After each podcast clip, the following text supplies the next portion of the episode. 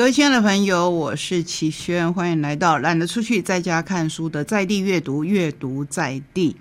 今天我们要跟您分享活动，也要分享书，分享一些好看的小说，也要分享精彩的人物，尤其是我们台东的人物。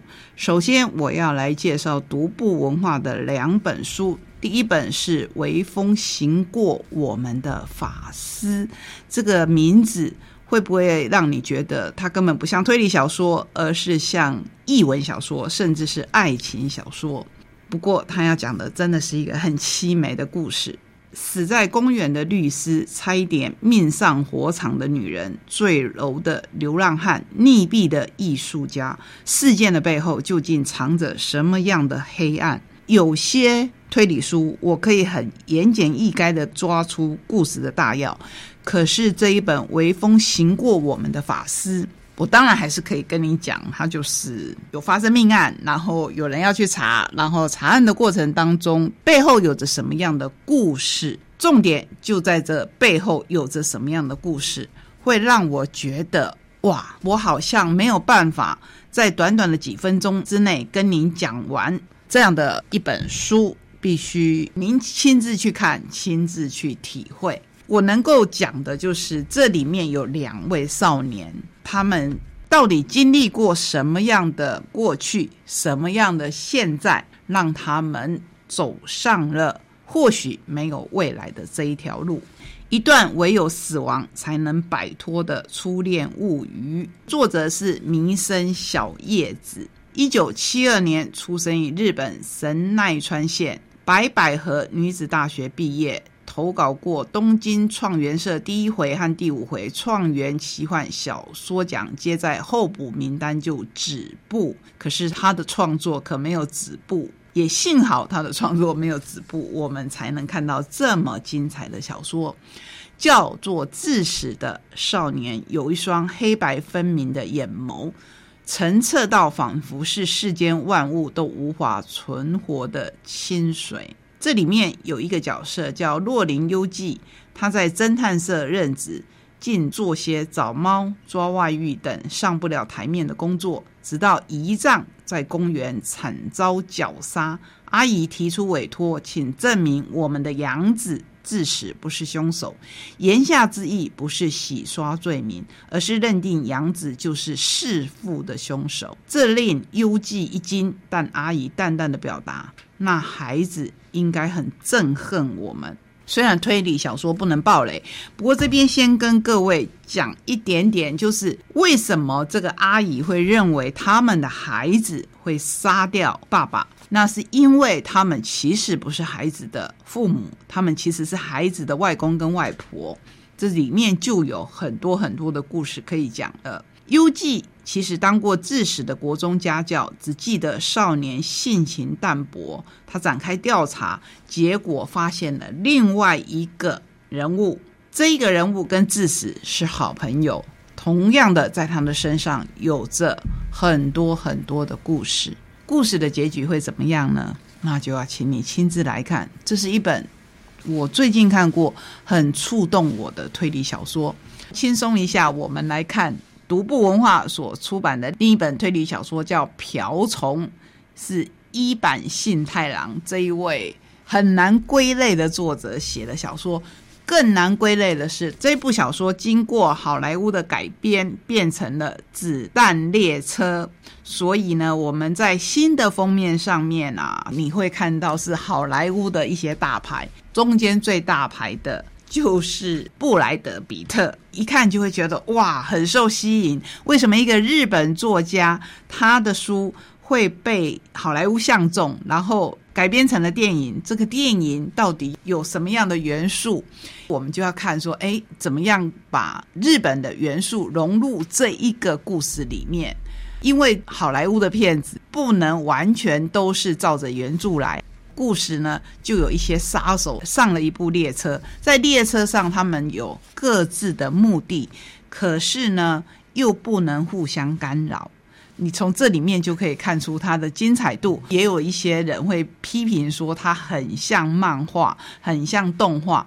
可是光是看这一些大明星在里面斗智斗力，而且不能离开这一部列车，我觉得这样的设定就非常的吸引人。好，我们接下来要来看一本完全不一样的书，这是由如何出版社所出版的《左撇子的隐形优势》。世界上大概有十分之一的人口其实是左撇子，很多人从小就会被矫正。可是现在慢慢的就不会有这样子很强制的观念了。作者加藤俊德说：“我是天生的左撇子，所以才会成为独一无二的脑内科医生。据说左撇子的比例大约占了全人类的百分之十。我从事大脑研究至今已有数十年，所以我能自信满满的宣称，左撇子是十人当中只会出现一人的。”超强者，但我从小时候开始总是觉得我跟别人好像不太一样。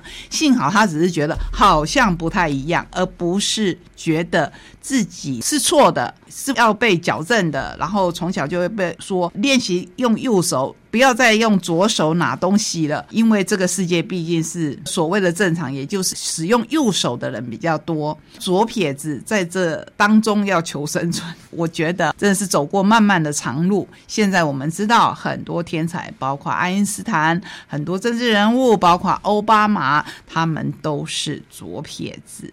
左撇子到底有什么优势呢？需不需要改变呢？甚至我看过这本书以后，我还在想，我是不是可以固定。每天半小时练习用左手来写字，或是来做我平常不熟悉的事。也许这样，我们比较能够去了解左撇子的心情，甚至可以像这一位作者说的，来开发我们右边的大脑。我觉得在这个世界上，其实还有无限的可能。这是今天跟您介绍这一本书的原因。等一下，我们有在地的人事物要介绍给您。首先来跟您分享一篇我自己写的文章，开出一片金花，捧着于金花儿子贾孝仪送给我的贾妈妈艺术手札，仿若珍宝。这些九十岁以后，妈妈早上散步回来就开始画画的作品，散落在手札中，配上温馨的文字，并且留着空白页面供子女儿孙笔记。其中有一篇是这样写的。这一双手努力养育八个孩子，这一双手温暖人心，这一双手只会写三个字“于金花”。这一双手未经过美术专业的学习，这一双手用平凡简单的绘画工具创造动人的画面。这一双手分享一件美好的事，艺术始于生活。其实，相较于手，我更想说说的是这一位今年已经一百零一岁的河南籍人瑞的脚。那是一双小脚，却可以在中日战争期间带着大儿子从河南一路询问打听，甚至乞讨保命，到山东找到先生的部队，而且阿妈一字不识。最大的苦难到此画上句点吗？并没有，这充其量只是暂时的逗点。先生跟着部队撤离到台湾，而他带着多天的大女儿，三人自留香港，住在骑楼，继续靠着跟陌生人乞讨接济，熬到船来接人，一家人才在基隆团聚。可是贾先生在台儿庄战役当中失去了右眼，胸口也有炮弹旧伤，无法再留部队，所以他就退下来了。退下来了，国家其实那时候要照顾现役的军人已经有困难，更何况是要照顾退役的。于是他们夫妻同心，捡破烂、砍柴、打杂工，只要能够养大。六子二女一家十口，什么活都愿意干。这是我去访问于金花老奶奶这位一百零一岁的人类的时候，她的儿子送给我的一本烫金的小小的书。那里面呢有金花奶奶画的点点画，真的很美，很好看。我们写的这些文章，将来会集结成书。送给这一些百岁人类当礼物，活过一百岁，或者说活到一百岁，真的真的很不容易。我走访的家庭中有让我觉得活到一百岁，好像不是一份祝福，而是一份折磨。也有看了很温馨、很快乐的家庭，于金花奶奶是其中之一。所以我今天就把她这一本小小智慧出版的书介绍给大家。最后，我要介绍我们台东的女儿郭幸存的新书，由天下文化所出版，跟各位分享里面一段，不是他在说他的举重，而是跟我们节目有关的事情，就是阅读。喜欢上阅读以后，他看的书包罗万象。最常看的是名人传记或是心理励志类的书籍，而且不止看而已，还会在他昵称的小本本上做笔记、抄金句。他已经忘了什么时候开始养成写小本本的习惯。他喜欢在读书的时候做笔记，在抄写每一句话的时候，把这句话的前后文再读一次。并且写上书名，因为同一本书也许不会再看第二次，但只要翻小本本，就能找回当初书写时候的心情，像是偶然从收音机传出的一首歌曲，会带人进入时光隧道，想起当时的自己。